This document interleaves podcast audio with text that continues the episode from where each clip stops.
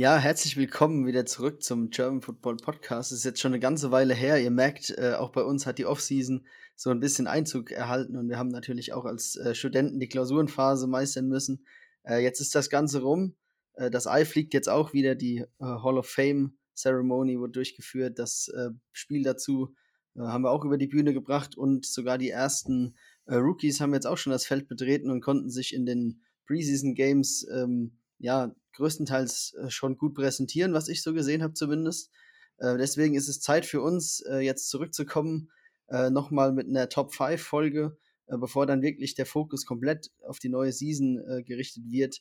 Da können wir euch jetzt schon verraten, dass wir da mit Domme uns noch mehr zusammentun werden, um das ganze Produkt dann wirklich über die Season regelmäßig an den Start zu bringen. Er hat auch schon fleißig angefangen, seine Previews aufzunehmen äh, für die einzelnen Divisions. Also da könnt ihr auch mal reinhören. Ähm, und da wird auf jeden Fall von uns äh, allen zusammen dann noch ganz viel äh, für die nächste Saison kommen. Wir sind auf jeden Fall bereit und haben Bock drauf. Und ähm, ich bin jetzt heute hier mit Viktor nochmal, äh, um nochmal eine Top 5 äh, Episode aufzunehmen. Ja, Viktor, wie geht's dir soweit? Ähm, bist du schon beeindruckt von äh, dem neuen Heilsbringer in San Francisco? Oder hat dich die Performance von äh, Justin Fields dann doch so aus dem Hocker gehauen? Ähm, dass du sagst, jetzt schon, ähm, naja, einen anderen Quarterback hätten wir da schon nehmen sollen. Ähm, oder was hast du soweit von der Preseason bis jetzt mitbekommen? Moin, moin erstmal. Ja, also ich habe die Preseason natürlich aus 49ers Sicht äh, etwas genauer betrachtet, äh, wie jetzt bei anderen Teams. Und äh, ja, Trey Lance hatte, hatte schon mal ein erstes solides Spiel. Äh, Kyle Shanahan hat danach im im Talk mit den Medien gesagt, er ist froh, dass das Spiel nicht perfekt war. Ähm, ich denke, darauf spielt er so ein bisschen an, dass, dass einfach dieser Competition-Gedanke zwischen Jimmy Garoppolo und Trey, Trey Lance, der jetzt doch im Camp ziemlich überzeugt hat, dass der einfach nicht zu arg überhand nimmt und äh, Jimmy Garoppolo in Ruhe wahrscheinlich in die Saison starten kann als QB1. Wie schaut's bei dir aus? Ja, ich muss sagen, ähm, da Seattle sich ja mit den äh, Draftpicks äh, relativ zurückgehalten hat, ist da mein Hype äh, nicht so äh, gewaltig, wie es jetzt bei dir war. Ähm, aber ich habe mir natürlich die neuen Quarterbacks auch gerade im Speziellen angeschaut. Äh, wenn man jetzt mal eine äh, Performance rausnehmen wollen würde, dann ist auf jeden Fall das von Justin Fields zu nennen, der da mich einigermaßen überzeugt hat. War am Anfang ein bisschen nervös, dann sah das echt schon recht vielversprechend aus. Ähm, könnte aus Bears Sicht auf jeden Fall ähm, ja, Hoffnung geben und Lust machen auf mehr. Und ansonsten äh, muss ich sagen, dass ich wirklich äh, mittlerweile auf dem Denver Hype Train so ein bisschen drauf bin. Die hatten wir ja jetzt schon vor der Saison als Team, äh, naja, das ziemlich gut aufgestellt ist, nur ohne Quarterback. Jetzt kommt Drew Luck da zurück und äh, sieht komplett anders aus als äh, letzte Saison. Sah echt gut aus. Ja, ich weiß, das äh, darf man jetzt nicht überhypen nach einem Preseason-Spiel, ähm, aber ich denke, wenn er eine halbwegs solide Saison dann auf die Beine stellt, ähm, dann ist Denver auf jeden Fall ähm, außenrum zumindest sehr gut besetzt, dass das äh, dann doch auch in Richtung Playoffs gehen kann. Und äh, Patrick Sutter, ihr First-Round-Pick, hat dann gleich auch auf, auf sich aufmerksam gemacht mit einem Pick 6. Also ich denke, viel besser kann man seine NFL-Karriere nicht starten. Absolut. Also ich habe die Interception bzw. Pick 6 auch gesehen und äh, war ziemlich beeindruckend und auch der, der Touchdown-Pass von, von Locke auf, auf Hamler war es, glaube ich. Das ist schon Big Time. Und ähm, ja, da, da könnte einiges gehen in Denver, aber wie du sagst, man, man darf das nicht überhypen. Ähm, ich bin auch schon wieder im, im Hard Knocks-Fieber. Äh, ich weiß nicht, ob du die erste Folge von den Cowboys schon gesehen hast war tendenziell etwas langweiliger vielleicht sonst als die ersten Folgen, aber ich glaube, bei den Cowboys, da ist immer so viel, ja, Action drin und so viel, ähm, so viele Topics, jetzt gerade auch mit, mit der Verletzung äh, von Dak Prescott, der jetzt ja doch ja ein bisschen langsamer zurückkommt, als, als man vielleicht gedacht hatte. Ähm, da ist schon viel Gesprächsthema da. Ja, ich denke, das Ganze können wir dann kanalisieren, äh, wenn wir dann nochmal in großer Runde eine riesen Preview machen auf die ganze Saison, äh, wo wir dann sicher auf die einzelnen Teams nochmal eingehen, wer da so die Favoriten sind in den verschiedenen Divisions und wer es da auch wirklich in Richtung äh, Playoffs und dann noch weiter in Richtung Super Bowl schaffen kann. Ähm, jetzt heute nochmal zurück auf unsere äh, Top 5. Ähm, ich habe jetzt spontan, ähm, naja, nicht ganz so spontan, äh, die Episode hier vorbereitet, weil wir nicht genau wussten, wie viele Leute wir jetzt im Endeffekt sind, ähm, habe ich das Ganze dann mal übernommen und ähm, wollte wieder eine Kategorie haben, äh, die du mir auch ähnlich mal an den Kopf geworfen hast, was äh, relativ äh, offen ist. Und zwar ähm, auch eine Sache, die sehr ähm, persönlich, also mit persönlicher Meinung zu tun hat. Ähm, tada, der Vorhang lüftet sich. Es geht um deine äh, Top 5 underrated Players in der NFL. Positionsunabhängig. Also welche Spieler sind deiner Meinung nach Spieler, über die nicht oft genug geredet wird? Äh, wer ist eigentlich in seiner Performance so top, dass er jetzt äh, eigentlich auf jeden Zettel gehört, aber den man einfach nie nennt, weil der Name eben nicht groß genug ist? Ähm, ja, das habe ich mir überlegt, habe mir natürlich auch ein paar äh, Kandidaten da äh, aufgeschrieben, also kann dir gerne ähm, aushelfen. Ich denke, gerade auf der Offense-Seite gibt es da ein paar Leute, die man definitiv nennen kann. Und ja, das ist quasi unser Thema für heute. Ja, geiles Thema auf jeden Fall. Und ähm, wie du das gesagt hast, ist mir auch direkt ein Name aufgepoppt, nämlich Keenan Allen.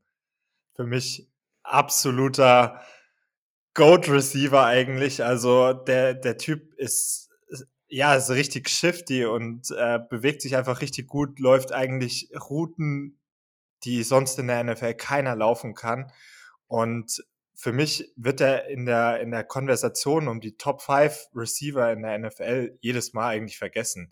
Also er landet zwar dann schon irgendwie auch immer in den Top 10 und äh, oder vielleicht in den Top 15, aber in den Top 5 nennt ihn wirklich niemand und ich finde, der gehört da absolut hin.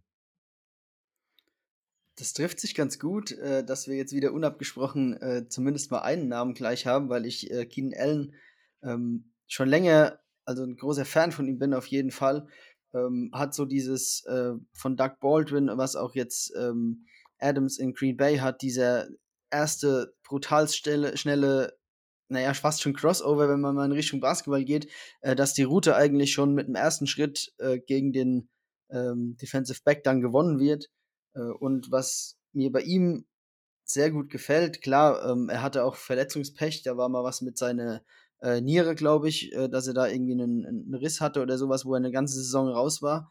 Ähm, das ist natürlich schon eine, eine, harte Verletzung, aber jetzt die letzten vier Seasons, um, um die äh, Stats mal so ein bisschen hinterher zu äh, schießen, äh, kann der auf vier Pro Bowl Seasons zurückblicken, äh, in denen der jedes Mal 100 Catches gemacht hat. Also das niedrigste war 97, die anderen waren 102, 100, 400 und auch jedes Mal an den 1000 Yards dran war. Also letztes Jahr 992 Yards äh, und die Jahre davor immer fast 1200 Yards gemacht und bei den Touchdowns auch 6, 6, 6, 8. Also ähm, wir reden oft bei Wide Receivers über eine krasse Saison, dass jetzt äh, irgendjemand aufpoppt und dann es schafft, mal gute Zahlen für eine Saison irgendwie auf die Platte zu bringen.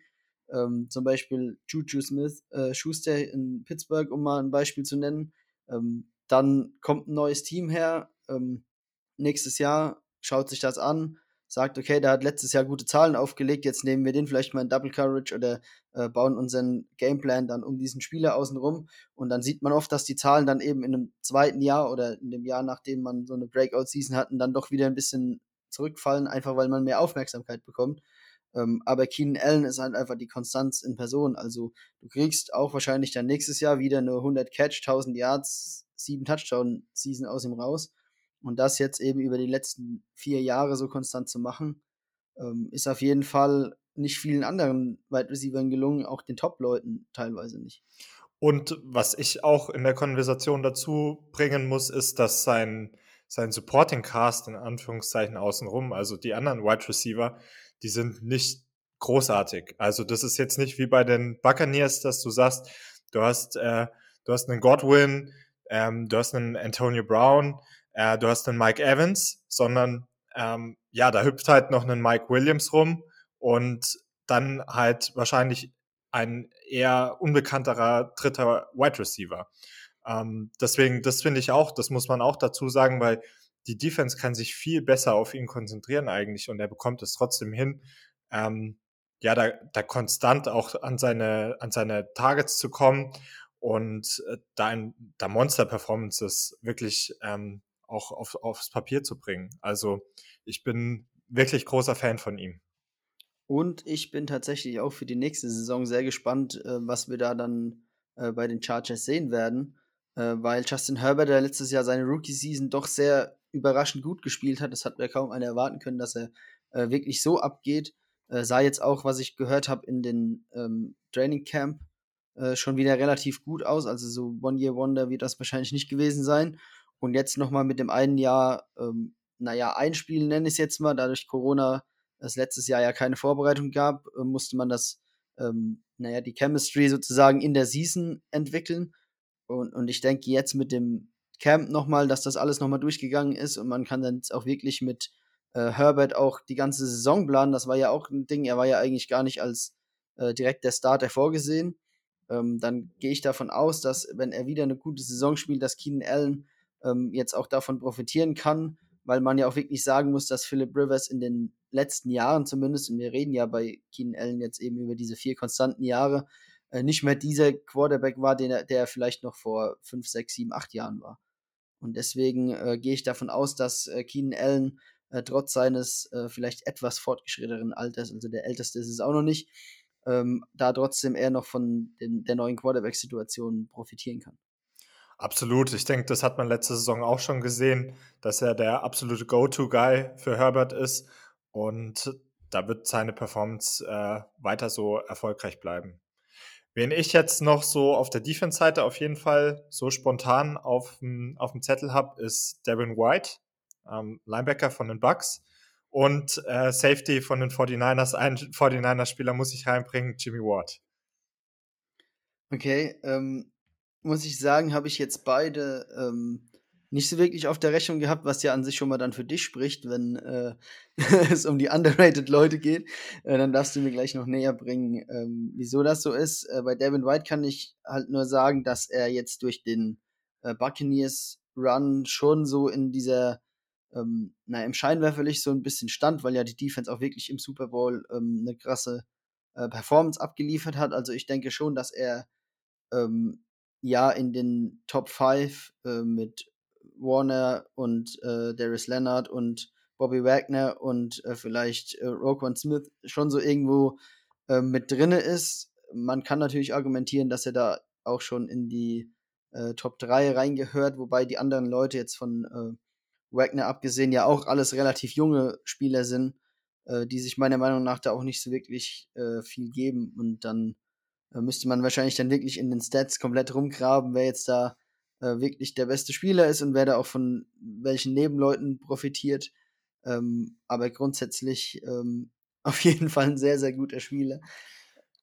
Ja, also ich komme ehrlich gesagt auch nur drauf, weil ich ein bisschen in, in Twitter damals rumgelesen habe, wie die Nominierung von, von Fred Warner zum, zum All-Pro bekannt gegeben wurde. Und da gab es eben sehr, sehr viele Buccaneers-Fans, die gesagt haben, dass es eine Riesenfrechheit ist, äh, dass Darren White in dieser Aufzählung da eben oft, oft keine Rolle spielt.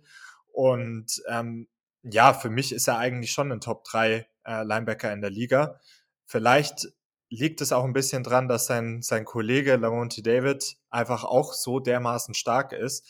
Und dadurch, dass dieses Linebacker-Duo so stark ist, dass man ihn vielleicht als als ähm, Einzelindividuum einfach nicht so, so ähm, herausragend nimmt, wie, wie er jetzt eigentlich ist. Aber er hatte jetzt letzte Saison, ich habe es gerade mal aufgerufen, 140 Tackles, äh, 9 Sacks. Also ähm, das, sind, das sind keine Zahlen, die ein normaler Linebacker so, so auflegt. Ja, das stimmt. Äh, man muss halt auch wirklich sagen, dass Bobby Wagner die ganze Sache halt schon ewig macht und deswegen äh, naja, der beliebte oder äh, bekannte Name ist, der da immer fällt. Und ähm, es ist natürlich auch schwierig, in der Bucks Defense äh, rauszustechen. Also man muss ja auch sagen, die haben ja im Super Bowl so abgeräumt, dass man da auch gar nicht sagen konnte, wer jetzt da äh, der entscheidende Faktor war, weil da hat es vorne geknallt, da hat es bei den Linebackers geknallt und ähm, wenn dann wirklich mal ein Pass gekommen ist, dann hat es hinten auch noch gescheppert oder die Bälle wurden abgefangen und da kann man ja nicht mal irgendwie, also ich wüsste nicht, wenn ich da jetzt so rauspicken könnte, der dann da irgendwie so der, der Top-Guy äh, von äh, eben den Buccaneers ist. Und das ist ja genau diese krasse Stärke, weswegen die so eine brutalste Defense dahingestellt haben. Ähm, Ja, ich würde tatsächlich noch mal 'n Namen von mir, äh, in den Raum reinwerfen, weil, ähm, wir jetzt grade auf der Defense-Seite sind, möchte ich meinen einen Defense-Spieler auch noch bringen, den ich, äh, mir aufgeschrieben habe. Äh, und zwar reden wir über Pass Rush. Ähm, und wir Oh. können ja mal über, ähm, Namen reden, die da, äh, so immer oben mit dabei sind, wenn's um die Top-Leute geht. Ähm, da bin ich zum Beispiel bei 'nem Nick Chubb, beim Myles Garrett, äh, Chase Young jetzt, äh, neu in die Liga gekommen, direkt aufgedreht. Joey die Bosa, Nick genau, die beiden Bosa. die beiden Brüder Bosa, die beiden Brüder Watt. Ähm, dann bleiben wir in Denver und reden noch kurz über Von Miller. Und wir waren grad eben ja schon bei den Buccaneers und, äh, Shaq Barrett, der da vorne ordentlich Alarm macht. Äh, und dann gibt's einen Namen, den ich jetzt noch La reinbringe. lass mich raten, lass mich raten. Chandler? Chandler Jones, yes. Oh. Genau der. Ich wollte es grade sagen, äh, dürfte dir bekannt sein aus, äh, diversen Division Games, aber Chandler Jones ist meiner Meinung nach 'nen sehr, sehr unterschätzter Mann. Ähm, weiß nicht genau, woran das liegt. Ähm, am Anfang der Sis der Karriere ja in, äh, New England gespielt, wo, äh, auch in der Line wirklich viel rotiert wird und, ähm, ja, wo auch die einzelnen Leute in der guten Defense zumindest damals auch nicht so wirklich raus äh, konnten. Äh, aber jetzt grade, was er in Arizona auf die Platte gebracht hat, äh, sind einfach geisteskranke Zahlen und, ähm, um das mit dem underrated so 'n bisschen, äh, wieder abzuschwächen, weswegen ich ihn dann in den Top 5 eher auf den hinteren Plätzen habe. Also, er war zumindest zweimal All-Pro und, äh, auch dreimal Pro Bowler. Aber das sind trotzdem Zahlen, die er auflegt. Ähm, also, er hat in 124 Spielen bis jetzt 97 Sacks und seit er in Arizona ist, in 69 Spielen 61 Sacks. Also, jedes Spiel ist er am Quarterback dran und ich glaube, auch wenn ich grade eben 10 Leute aufgezählt habe, die da in dieser Top-Conversation drin sind, ist er so einer, der immer 'n bisschen hinten runterfällt. Und, äh, deswegen muss er auf jeden Fall in meine, äh, Top 5 von den underrated Playern mit rein.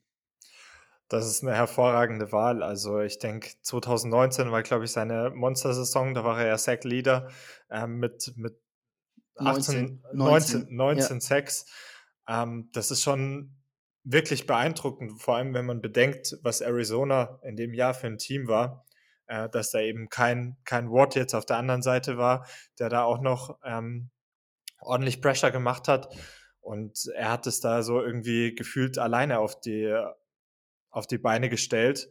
Und da bin ich wirklich, wirklich mal gespannt, was er zusammen mit Watt nächstes Jahr machen kann. Also, ich hoffe, dass die beiden, ähm, gesund bleiben können in erster Linie. Und ich glaube, er hatte so 'n bisschen Meinungsverschiedenheiten wegen seinem Contract. Da wären wir auch wieder bei underrated, weil er der Meinung ist, dass er wahrscheinlich auch, äh, bezahlt werden sollte wie 'n Top 3, Top 5 Guy auf der Position und er einfach die Kohle nicht bekommt. Und ja, wenn wenn er da bei Arizona oder wo auch immer, wo er vielleicht doch noch landet, ähm, ja, 'ne erfolgreiche 4. Saison spielen kann, dann bin ich mir auch wieder sicher, dass er auf auf das Niveau von 2019 zurückkommt. Ja, er ist jetzt auch, ähm, 30 Jahre alt, also wird jetzt 31 dann diese Saison. Das ist für 'n Pass Rusher jetzt auch noch nicht so 'n Alter, dass man sagen könnte, die na ja, die guten Jahre sind vorbei. Äh, hat jetzt letztes Jahr 'ne Verletzung hat gehabt. Klar, da muss man dann abwarten, wie man dann, äh, so dann danach wieder zurückkommt. Aber wenn er in Arizona bleibt und 'nen JJ Watt sich nebendran, äh, gesellt, äh, dann nimmt das natürlich auch Aufmerksamkeit von ihm weg. Dann hilft das vielleicht sogar wieder leichter reinzukommen. Und, äh, was wir auch schon bei Keenan Allen hatten, ähm, weswegen er auch noch auf jeden Fall in diese Top 5 rein muss, ist einfach auch die Konstanz. Also, er hat, äh, in jedem Jahr, in dem er in der NFL gespielt hat, mindestens 6 Sacks gehabt. Und wir reden jetzt nicht über irgendwie 2 Jahre, äh, sondern das sind jetzt, äh, mittlerweile ja, er geht in seine 10. Saison. Und, äh, das sind halt wirklich 6, äh, 11,5, 6, 12,5, 11, 17, 13, 19, also grade auch die letzten Jahre, äh, brutale Zahlen. Und wahrscheinlich würde er jetzt nicht in Arizona spielen, sondern wäre bei 'nem Team mit mehr Medienpräsenz, äh, nenne ich's jetzt einfach mal, ähm, dann würde da wahrscheinlich auch, äh, sowohl 'n größerer Zahltag auf ihn warten als auch, ähm, wahrscheinlich die, äh, mediale Präsenz, ähm, eben um seine Einzelperson deutlich größer ausfallen. Ja, also, ich habe jetzt mal nur im Vergleich zu Joey Bosa, ähm, mal die Zahlen von 2017 mal rangenommen. ähm, wo Joey Bosa echt ein krasses Jahr hatte mit, mit 12,56, 11 Tackles for Loss und äh, 21 QB-Hits. Jetzt behalten wir die Zahlen mal im Hinterkopf und schauen jetzt mal auf die Zahlen von Chandler Jones. Der hat in dem Jahr 2017 17 Sacks gehabt, 28 Tackle for Loss und 33 QB-Hits. Und bei Joey Bosa sprechen wir ja nicht von Laufkundschaft. Das ist ein absoluter Top-Pass-Rusher und trotzdem in jeder Kategorie, ähm, die, die für einen Pass-Rush eigentlich relevant ist, hat er höhere, höhere Zahlen aufgelegt. Also absolut beeindruckender Typ. Ja, und das war zumindest was die 6 angeht, nur seine zweitbeste Season, weil er vorletztes Jahr, also letztes Jahr war er dann verletzt, äh, sogar 19 auf die Platte gebracht hat. Also das ist schon wirklich sehr, sehr beeindruckend. Und vor allem auch für zwei Teams, das ist ja auch immer eine Sache, äh, wenn du in ein anderes System kommst, dass da vielleicht dann irgendwie mal der Motor ins Stottern kommt. Aber er hat ja sowohl für ähm, die Patriots als auch jetzt für Arizona da ähm, seinen Wert auf jeden Fall bewiesen. Ähm, ja, dann haben wir jetzt so ungefähr zweieinhalb Namen äh, genannt. Es ist also quasi Halbzeit. Ähm, ich würde sagen, wir wechseln mal wieder auf die Offense-Seite zurück, ähm, weil ich denke, so ein Quarterback kann so einem Ranking auch nicht schaden. Oh, ein Quarterback. Hm. Also, ich würde jetzt noch ganz spontan, darüber können wir auch später reden, aber ich würde noch ganz spontan Adam Thielen in die Konversation werfen. Nicht, weil ich der Meinung bin, dass er ein Top 10 Wide Receiver in der NFL ist, aber ähm, er ist unheimlich konstant und liefert eigentlich seit Jahren dafür, dass er ja, ich glaube, sogar undrafted damals war. Und ähm, für mich ist er auch einer, der eigentlich tendenziell eher underrated ist. Ähm, Quarterback, da müsste ich jetzt echt mal überlegen, aber vielleicht kannst du mir ein bisschen auf die Sprünge helfen. Ja, kurz zu Adam Thielen. Ähm, Habe ich jetzt so auf meinem Zettel nicht aufgeschrieben, finde ich aber eigentlich ähm, sehr legitim, weil er immer im Schatten von Stephon Dix äh, so ein bisschen gestanden hat. Und jetzt dachte man dann letzt, letztes Jahr, ähm, naja, Dix ist jetzt bei äh, den Bills, er wird jetzt dann da ähm, naja, zumindest aus dem Schatten rauskommen. Äh, nur mit, um einen Rookie vor der Nase zu haben mit Justin Jefferson, der dann da auch wieder den ganzen Hype äh, um seine Touchdowns und seine Tänze danach äh, auf sich gezogen hat. Äh, deswegen ist das auf jeden Fall ein sehr interessanter Name, was sowas angeht, weil äh, gerade auch was Route Running angeht und die Separations ist ja ziemlich krass und er müsste auch zwölf Touchdowns gehabt haben, glaube ich, letztes Jahr, wenn mich nicht alles täuscht. Also die Stats müssten auf jeden Fall auch da gewesen sein.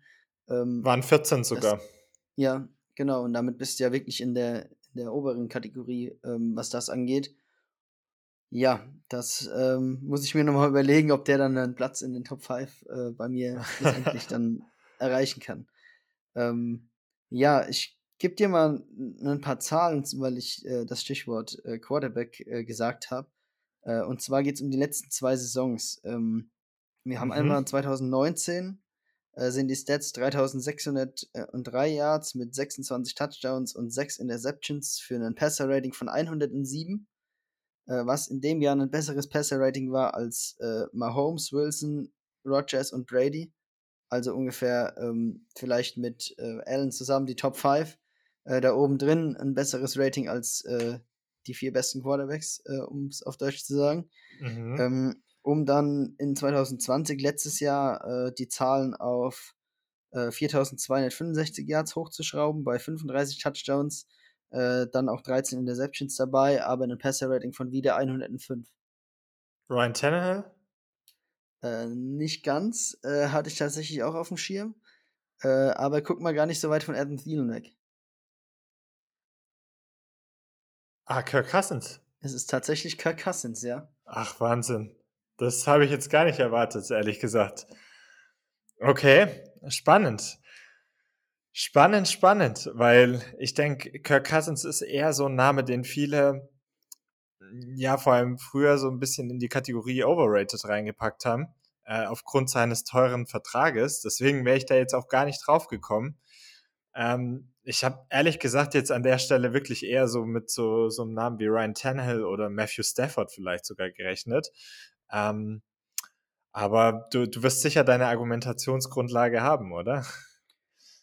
Äh, ich habe es ja gerade eben schon so ein bisschen versucht äh, anzureißen. Also ich habe dann, ähm, um diese, mich auf die Kategorie so ein bisschen vorzubereiten, die äh, diversen Stats von den letzten Jahren ähm, mal hoch und runter geklickt und äh, war dann sehr überrascht, äh, weil ich Kirk Cousins auch immer als einen klassischen äh, Mittelfeld-Quarterback eingeordnet habe, äh, dass er dann eben äh, solche Zahlen auf die Platte gebracht hat. Also ähm, 26 Touchdowns zu 6 Interceptions äh, hört sich so in der jetzigen NFL relativ durchschnittlich an.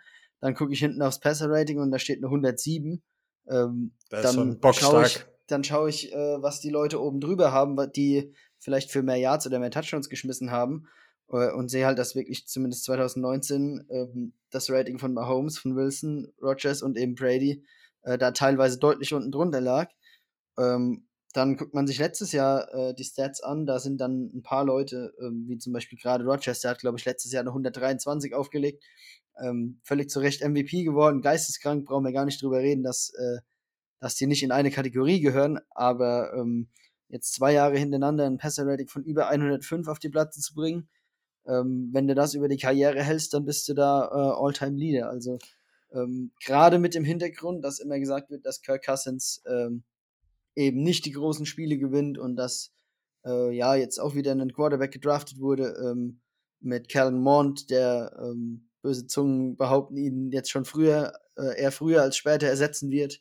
Ähm, dass man sagt, er hat eigentlich die Waffen außenrum, warum kommt dann von ihm nichts? Ähm, ja, vielleicht ist es auch einfach die O-Line oder äh, der Coach oder sonst irgendwas, äh, der dann da das Problem ist, weil zumindest von den reinen Zahlen her äh, kann er doch durchaus mit den Top 5 vielleicht nicht, aber Top 10 Quarterbacks äh, mithalten, wo man ihn jetzt normalerweise, wenn man äh, nach den Namen geht, nicht reinsteckt. Und ähm, ja, das ist so meine Argumentation, abgeschlossen damit, ähm, dass man halt auch sehen muss, wo er herkommt. Also ähm, war ein Drittrunden-Pick 2012, äh, die Absicherung für äh, Robert Griffin, den sie damals an, an zwei genommen haben in Washington. Den, also Kyle Shanahan wollte ihn ja unbedingt haben. Deswegen konnten ja auch die Gerüchte einfach immer wieder nicht abreißen, dass äh, Shanahan ihn irgendwann zu den 49ers holt. Und ähm, ja, es rissen auch nie die Gerüchte so ab, dass Shanahan einfach einen zweiten Kirk Cousins für die 49ers draften möchte. Deswegen waren, denke ich, die Mac Jones-Gerüchte auch so hartnäckig. Ja. Und äh, für einen Drittrunden-Pick äh, sich jetzt schon, naja, sind jetzt dann neun Jahre, ähm, die er sich in der NFL hält. Ähm, auch als Starter, also jetzt schon mehrere Jahre und auch mit äh, Verträgen ausgestattet, die eben sehr viel garantiertes Geld äh, beinhalten. Ähm, muss man sagen, dass er zumindest aus diesem Standpunkt für mich schon eher in die Underrated-Kategorie reinfällt. Einfach weil dieser ähm, Drop-Off zwischen ähm, diesen Ruf, den er hat, oder den, den Namen, den er hat, äh, und den puren, blanken Stats auf dem Papier doch sehr, sehr krass ist. Also, das ist halt eine Sache, die hat mich brutalst überrascht, ähm, als ich so ja. die üblichen verdächtigen Namen von oben nach unten durchgegangen bin, wer da halt immer vorne mit dabei ist, was äh, Yards angeht, Prescott, äh, Watson, Wilson, Brady, äh, Rogers und dann ist halt irgendwo dann doch zwischendrin äh, so ein Kirk Cousins aufgetaucht. Deswegen. Absolut. Vor allem, man muss ja auch immer wieder sehen, dass das, das Play-Calling von Mike Zimmer in ähm, Minnesota ja doch eher traditionell ist und dass da doch eigentlich auch schon ziemlich viel aufs äh, Run-Game gesetzt wird mit, mit Dalvin Cook. Also es, die Stats haben mich jetzt auch ein bisschen überrascht, aber ich weiß eigentlich, dass er es drauf hat. Vielleicht muss man sich bei sowas auch ein bisschen von dem Gedanken lösen, dass immer alles immer nur mit, mit dem Geld auch irgendwie zusammenhängt, weil die Quarterbacks bekommen einfach die Kohle in der NFL. Und ja, wenn man da in dem, in dem richtigen Jahr ähm, auch, auch Free Agent ist und den, den Markt neu resettet, dann ist da halt viel Kohle drin. Was mir jetzt in, dem, in der ganzen Konversation auch noch dazu eingefallen ist, dass Derek Carr eigentlich auch vielleicht ein underrated Spieler sein könnte. Also ich habe hier auch mal kurz seine Stats von den letzten zwei Jahren. Ähm, 2019 ähm, Completion Rate von, von über 70 Prozent, 70,4, ähm, knapp über 4000 Yards geworfen, ähm, 21 Touchdowns, 8 Interceptions bei einem äh, Quarterback Rating von, von 100,8 und äh, 2020 ähm, mit 67,3 ähm, wieder über 4000 Yards geworfen, 4103. 27 Touchdowns, 9 Interceptions und ein Rating von 101,4. Also den hat man auch nicht in der Konversation von den Top 10 Quarterbacks in der Liga auch drinnen. Deswegen ähm, den, den Namen würde ich mal noch so reinschmeißen. Äh, finde ich tatsächlich ganz ähm, passend oder auch gut, weil ähm, sich ja auch in, in äh, Vegas viel verändert hat um ihn außenrum. Also man kann ja nicht irgendwie sagen, er konnte jetzt die letzten drei Jahre in Ruhe da mit seinem äh, Supporting Cast zusammenarbeiten. Also er ist da schon so die äh, einzige Konstante, die da äh, irgendwie doch geblieben ist. Gerade wenn sie jetzt nochmal die komplette O-Line austauschen oder ausgetauscht haben in der Free Agency. Ähm, und die Wide Receiver, die sie da haben, äh, gut, du hast mit, mit Waller einen wirklich sehr, sehr guten Tight End, der vielleicht auch underrated ist. Ähm, der gehört auf jeden Fall in die, in die Top 3 da oben mit rein. Ähm, und trotzdem würde ich sagen, dass du ähm, jetzt, wenn du letztes Jahr Nelson Aguilar, glaube ich, hattest als, äh, ja, genau. als Receiver und auf der anderen Seite Henry Rux, der ähm, außer verletzt war? ja genau verletzt war und außer Geschwindigkeit noch nicht so viel ähm, ja, zeigen konnte, dann sind die Zahlen doch äh, irgendwie gut hinter so einer ähm, teilweise löch löchligen äh, Line. Ähm, klar, Josh Jacobs äh, ist auch wirklich ein guter Running Back. Das äh, nimmt natürlich, was äh, Last äh, oder Verantwortung angeht, auch einen Teil von deinen Schultern weg. Aber trotzdem ist er äh, die Konstante, die ähm, bei den Raiders jetzt schon mehrere Jahre da ähm, irgendwie ein halbwegs äh, oder sehr solides ähm, Quarterback-Play auf die Platte oder auf den Rasen bringt. Also ja, vor allem man muss, muss man wirklich bedenken, dass die Raiders ähm, eigentlich ein katastrophales Team sind, äh, was, was die Defense angeht. Und nur durch die solide Offense spielen sie eigentlich Jahr um Jahr zumindest um einen Playoff-Spot mit. Das hat jetzt zwar nicht geklappt, ähm, gerade letztes Jahr, aber man war eigentlich ziemlich nah dran. Und ähm, wenn ich mich richtig erinnere, war es nur, nur Ryan Fitzpatrick für, für die Dolphins, ähm, der die da noch reingewuppt hat ähm, mit, dem, mit dem einen crazy Pass und am Ende haben die Raiders halt ähm, ja bei der Wildcard dumm aus der Decke geschaut. Aber ja, es ist eigentlich nicht, also was, was rein von den Stats angeht, es ist nicht gerechtfertigt, dass eigentlich jedes Jahr darüber gesprochen wird, wieso und ob sich die Raiders einen neuen Quarterback holen. Da fehlt mir so ein bisschen das Commitment von Raiders Seite, gerade wenn man, wenn man ja im Blick hat, wie, wie konstant äh, die Leistungen einfach sind. Und ja, da, da tut mir vielleicht Derek Carr auch fast ein bisschen leid und deswegen ist er für mich definitiv underrated.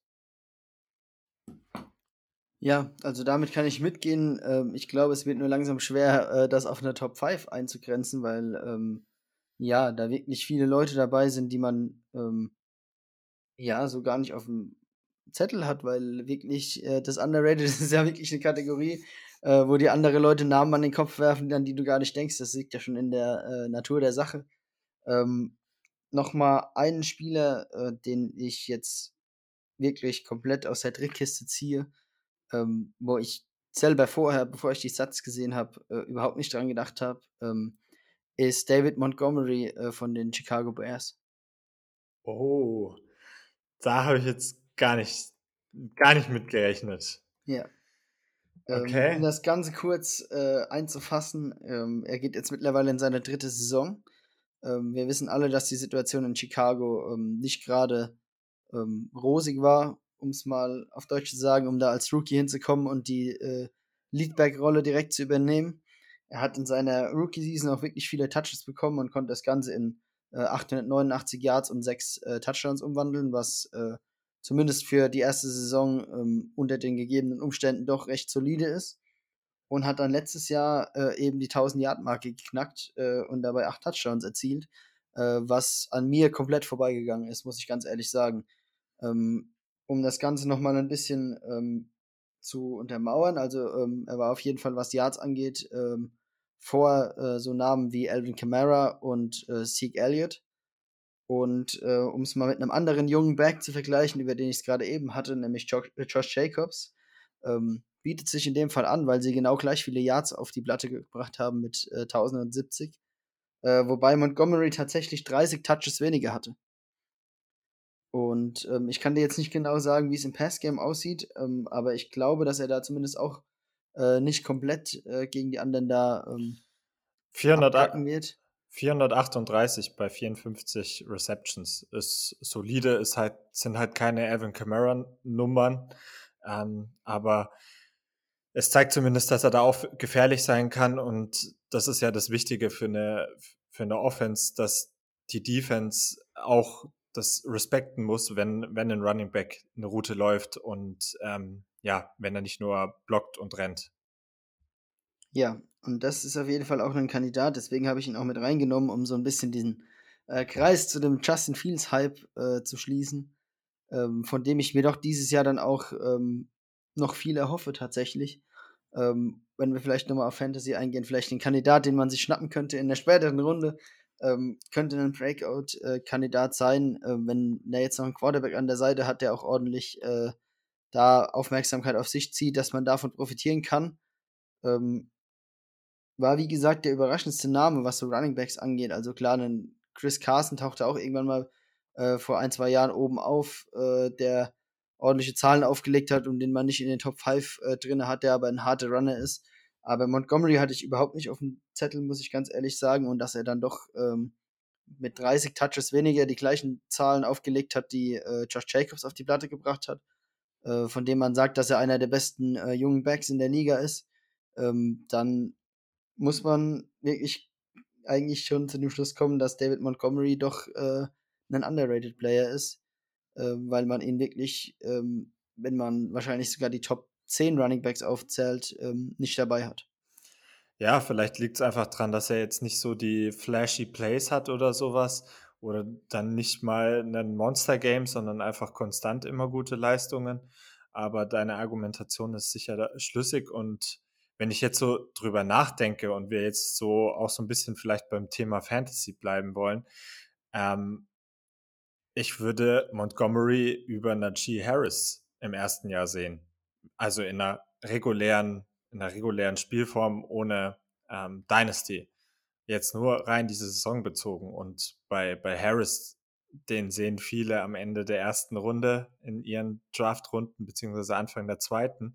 Da hätte, glaube ich, niemand Montgomery jetzt so richtig auf dem Schirm.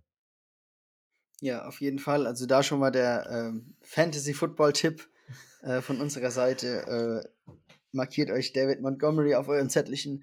Äh, wenn er vielleicht in der zweiten Runde gegen Ende oder so noch zu haben ist, ist es auf jeden Fall äh, einen Pick wert. Ähm, mal gucken, ob wir damit auf die Schnauze fallen und er sich dann direkt äh, am Anfang verletzt. das passiert ja öfters, wenn man so einen Tipp raushaut. Ähm, oder dass die Season dann doch eben nicht so gut wird. Aber ich gehe davon aus, dass er äh, da auf jeden Fall wieder diese äh, Leadback-Rolle in Chicago erfüllen kann. Ähm, zusammen mit dem Justin Fields Hype, vielleicht so ein kleiner David Montgomery Hype da noch hinterher, äh, dass er dann eben, ähm, sollte er einen Breakout hier haben, ähm, dass wir sagen können, wir hatten ihn schon vorher als underrated Player auf dem Zettel. Genau. Das klingt nach einem ähm, guten Plan. Um das Ganze jetzt so ein bisschen äh, wieder abzuschließen oder dann äh, auch in Richtung den Top 5 zu kommen, ähm, kann ich dir nochmal so ein paar andere äh, Namen sagen, die ähm, ich aus diversen Gründen ähm, so ein bisschen in meine ähm, Überlegungen einfließen lassen habe, aber die es dann im Endeffekt wahrscheinlich dann doch nicht packen werden. Aber vielleicht gibt es ja da jemanden, wo du sagst, äh, der gefällt dir für deine Top 5. Äh, zum einen äh, bleiben wir mal oder fangen wir mal in Seattle an mit Tyler Lockett, ähm, der wirklich auch sehr gute Zahlen auflegt, wobei wir ja bei Wide Receiver schon ähm, mit Keenan Allen ein ähm, gutes Kaliber haben und mit Allen Thielen. Ähm, Vielleicht noch interessanter als äh, Tyler Lockett ähm, ist Allen Robinson, um die Chicago Bears äh, komplett zu machen, der wirklich sau, der sehr, sehr gute Zahlen auflegt. Trotz den Quarterbacks, die er die ganze Zeit hatte, wird sicher auch sau interessant, was er dieses Jahr mit Fields äh, zusammen da aufs Feld zaubern wird. Ähm, ansonsten vielleicht. Aber mal ganz kurz, ich dachte, jemand ist, äh, es ist ein anderer QB1 in äh, Chicago am Ruder. nee, ich bin ganz ehrlich, äh, ich glaube, Justin Fields übernimmt es spätestens in Woche zwei. Also da geht nichts dran vorbei. Okay, ähm, Rolle rückwärts. Äh, natürlich bin ich gespannt, wie ähm, Allen Robinson äh, mit Red Riffle äh, Andy Dalton in diesem Jahr harmonieren wird, ob er ähm, dann vielleicht ähm, die Fumbles von Dalton äh, aufnimmt, End around und dann durch die Decke schießt. Keine Ahnung. Nein, ähm, ich bin voll auf den Justin Fields äh, Hype schon aufgesprungen und ähm, wenn er weiter so die nächsten drei Spiele so spielt, dann äh, gehe ich stark davon aus, dass er ähm, mehr als früh in dieser Saison zum Einsatz kommt. Genau. Ansonsten ähm, hätte ich da noch mit äh, Jesse Bates oder Marcus Williams zwei äh, Free Safeties, ähm, wobei Marcus Williams ist, glaube ich, Strong Safety. Ähm, zwei Safeties im Angebot. Ähm, Jesse Bates ähm, bei den Bengals. Ähm, liegt schon äh, am Team, dass man da auf jeden Fall underrated ist. Ähm, war letztes Jahr der Top-Ranked Safety, ähm, was äh, Pro Football Focus angeht. Ähm, muss man jetzt nicht überbewerten, aber ist zumindest vielleicht auch ein Name, wenn man äh, in Richtung ähm, ja, Adams oder diversen anderen äh, Simmons in, äh, bei den Broncos in äh, Denver denkt. Ähm, vielleicht ein Name, der auf jeden Fall underrated sein könnte, was zumindest die, die Grade angeht. Dass man nicht denkt, dass er der, der highest rated Safety ist. Ähm, ansonsten vielleicht noch ähm, in Pittsburgh mit Cameron Hayward, einen Defensive Tackle, der ähm, immer neben den äh, Pass-Rushern, die da durch die Gegend fliegen, nicht so die Credits bekommt, äh, die er vielleicht verdient hätte. Ähm, ist für mich noch ein Spieler, der auf jeden Fall in die Underrated-Kategorie reinfällt, weil man ihn nicht so auf einem Level von einem Aaron Donald und einem Fletcher Cox zum Beispiel hat. Sehe ich genauso. Also absolut fällt, fällt in der Konversation halt immer ein bisschen runter, weil die Namen in Pittsburgh, da gibt es halt einfach ein paar Jungs und ein TJ Watt und ähm, na, äh, zu den Titans gewechselt, äh, Pass Rusher. Ähm, Bud Dupree? Bud Dupree, genau, die waren natürlich ein bisschen ja, bisschen flashier und sowas kommt dann eher in den, in den Medien vor als äh, so Namen wie Cam Hayward. Ja. Ja, das waren nur noch mal ähm, meine Gedanken so ein bisschen außenrum, die ich mal als, äh, ja, nice to, nice to have oder ähm, dass ich sie mal genannt habe, jetzt hier mit äh, genannt habe. Ähm, fällt dir noch irgendjemand ein, wo du sagst, ähm, der ist brutalst underrated, so komplett spontan, wenn du jetzt an irgendein Team denkst, ja, also bei mir ist es halt noch Jimmy Ward, ähm, Safety bei den 49ers. Ich habe jetzt in der Offseason relativ viel von anderen 49er-Spielern über ihn auch gelesen, die halt alle auch sagen, ja, die Entwicklung von Ward ist einfach wirklich äh, überragend. Man, man kann bei ihm wirklich sagen, dass er so ein bisschen unter dem Radar fliegt, weil er eben lange nicht auf seiner Position spielen konnte. Und aufgrund von Personalmangel oder so wurde er ähm, im, als, als Nickel Corner ausprobiert, ähm, Outside Corner. Da hatte er unter anderem den Beef mit, mit DeAndre Hopkins. Und das ist aber alles nicht so sein, sein Spot. Und äh, jetzt die letzten zwei Saisons konnte er endlich mal als Safety spielen und hatte auch wirklich hohen Credit von sowohl seinen Teammates als auch von den Coaches bekommen und wurde auch entsprechend mit einem Vertrag honoriert, aber ich habe das Gefühl, dass bei ihm es wirklich so ist, dass, dass sein Name in San Francisco jetzt langsam wirklich den Respekt bekommt. Aber so außerhalb, ja, interessiert sich niemand so richtig dafür. Und ähm, ich komme jetzt auch drauf, weil, weil ein Teammate von ihm hat das jetzt vor kurzem gesagt. Ich bin mir gerade gar nicht mehr sicher. Auf jeden Fall hat es auch Bleacher Report aufgenommen und hat gesagt, Jimmy Ward ähm, möchte, möchte mehr Recognition. Äh, er fühlt sich underrated. Seht ihr das auch so? Und ja, für mich ist er mit, mit ähm, Fred Warner zusammen das, das Herz dieser Defense und deswegen gehört er auch da rein in die Konversation. Ja, ähm, kann ich aus deiner Fansicht sicher nachvollziehen. Da wirst du wahrscheinlich noch viel äh, tiefer drin stecken. Äh, muss sagen, dass ich ihn auch als äh, sehr guten Safety sehe, aber ähm, weiß nicht, ob er schon das äh, Level hat, dass er wie bei anderen Leuten vielleicht in die an diesen Top 5 äh, kratzt, dass er, dass man sagt, man, man lässt ihn immer da ähm, ja unabsichtlich raus und dann sagt irgendjemand, was ist denn eigentlich mit dem? Und du sagst so, oh ja, stimmt, Liste ist eigentlich voll, wo packe ich den jetzt noch rein? Ähm, aber durchaus ein Kandidat, der auch nächstes Jahr dann da wieder für äh, Furore sorgen kann.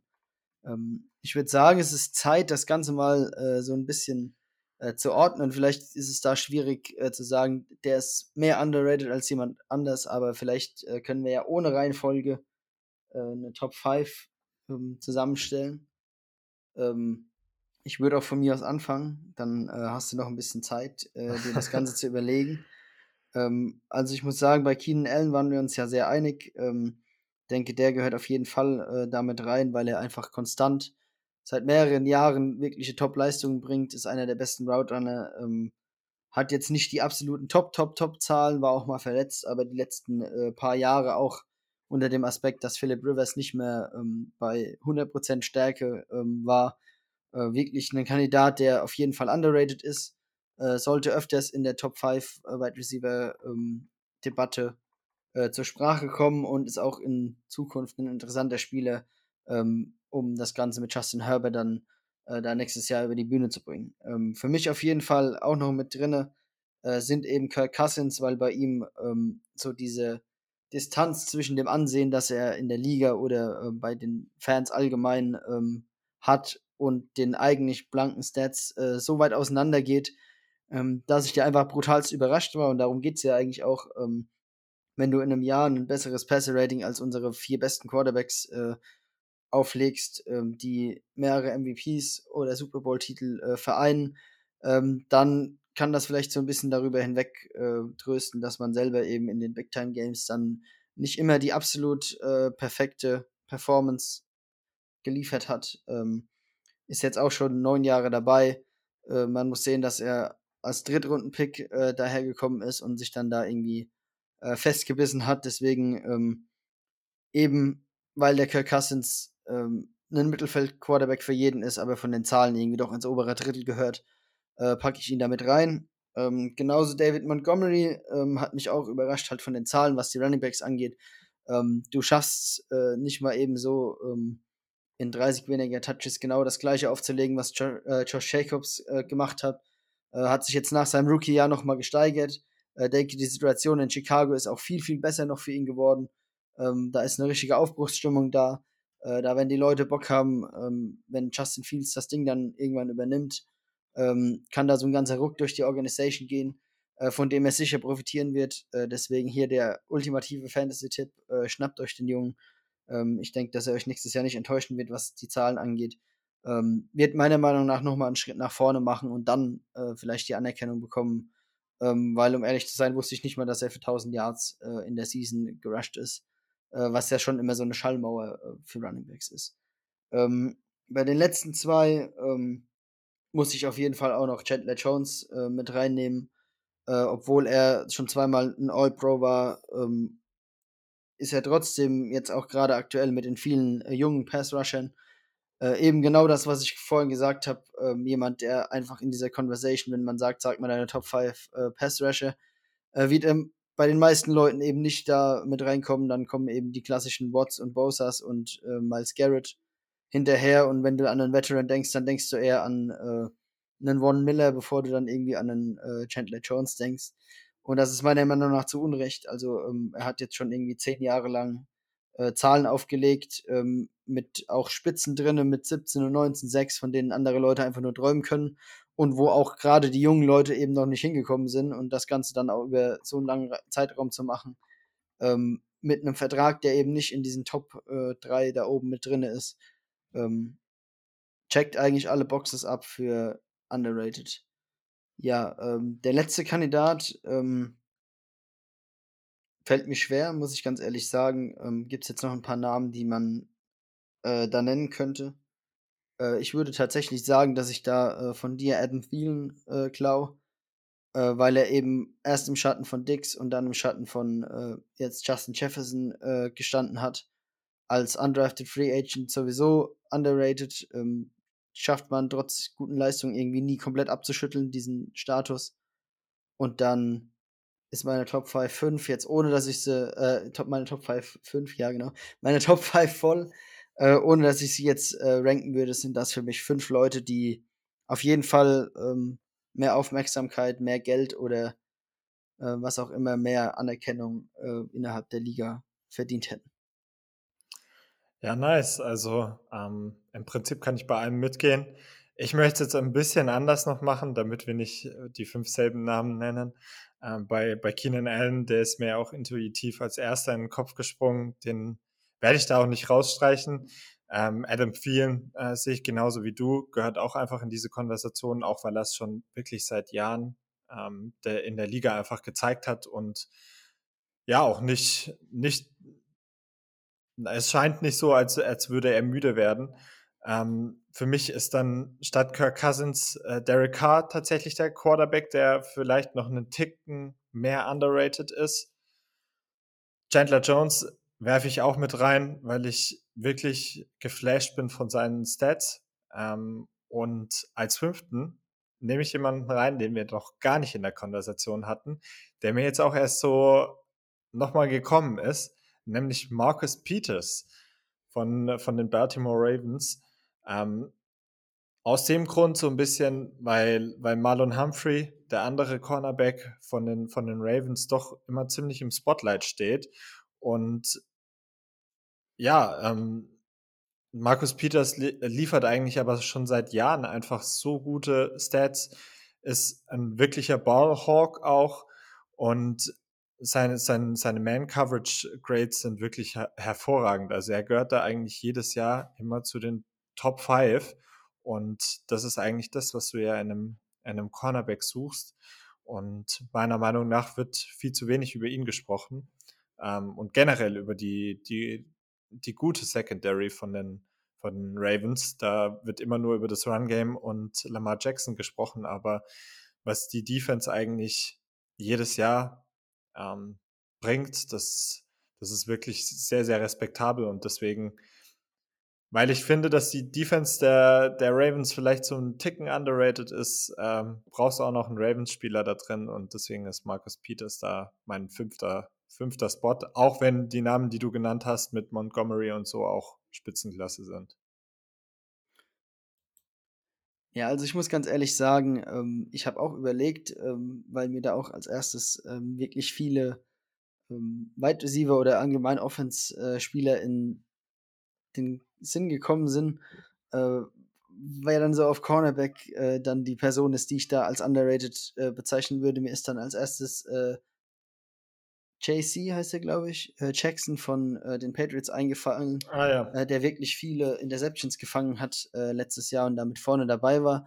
So ein äh, Savion Howard, ähm, ja, der, der, hat letztes Jahr auch die Liga in äh, Picks angeführt und hatte jetzt auch in ähm, der Offseason einen Disput mit den Dolphins, dass er sich nicht wertgeschätzt fühlt, weil er in seinem eigenen Team nicht mal der highest paid Corner ist. Ähm, die haben es jetzt aber irgendwie wieder regeln können und haben ihm da noch ein paar Bonusse mit äh, reingeschrieben.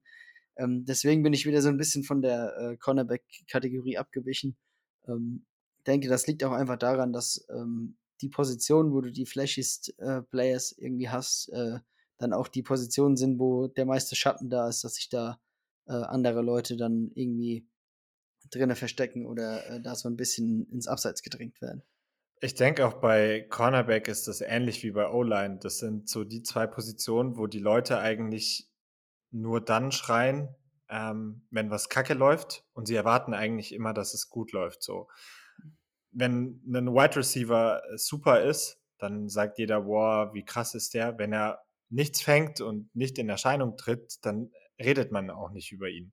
Aber wenn ein Cornerback ein schlechtes Spiel, äh, Spiel hat oder nur ein schlechtes Play, dann ist er direkt Topic.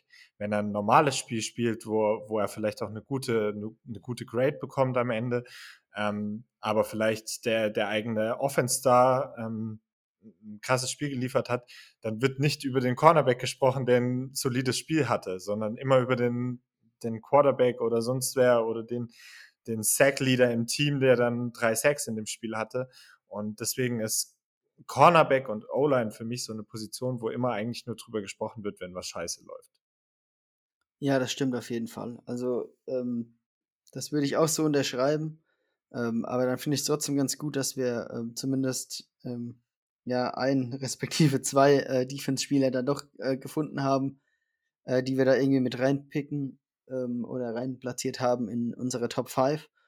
Ähm, und würde sagen, dann kommen wir zum Ende der Episode, haben jetzt fast die Stunde voll. Tatsächlich hat sich doch äh, durch diese freie Kategorie einiges ergeben, über was man reden konnte. Man hat vielleicht am Anfang schon gemerkt, dass wir ähm, wirklich gehypt sind auf die äh, Rookies und auf die neue Saison.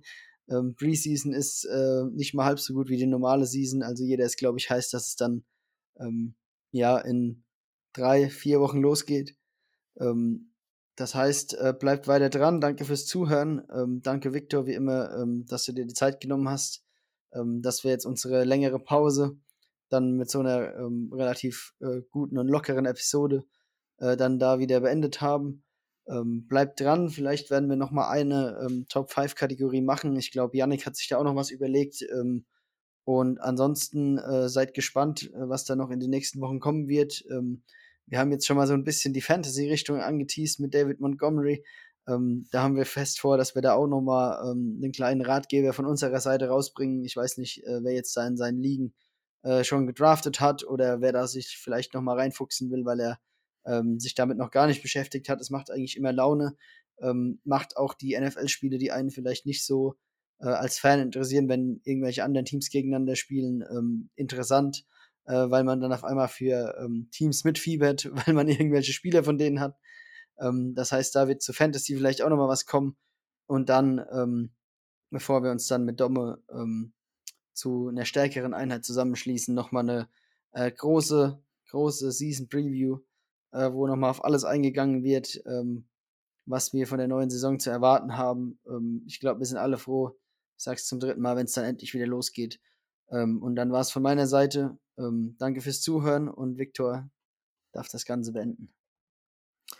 Ja, danke schön. Also hat mir Bock gemacht wieder und ich hoffe, euch hat es auch gefallen. Ich hoffe, ihr habt auch ein paar Namen jetzt äh, gehabt, wo ihr euch auch bestätigt gefühlt habt, weil wir sie genannt haben. Oder ihr habt vielleicht noch andere Vorschläge. Ähm, das könnt ihr uns auch gerne mal zukommen lassen. Und dann lässt sich am Ende nur noch sagen, dass ich froh bin, dass die Offseason vorbei ist. Einerseits unsere Offseason, äh, unsere kleine Uni und sonstiges Offseason quasi und natürlich die NFL Offseason und ähm, bin heiß wie Frittenfett und kann losgehen.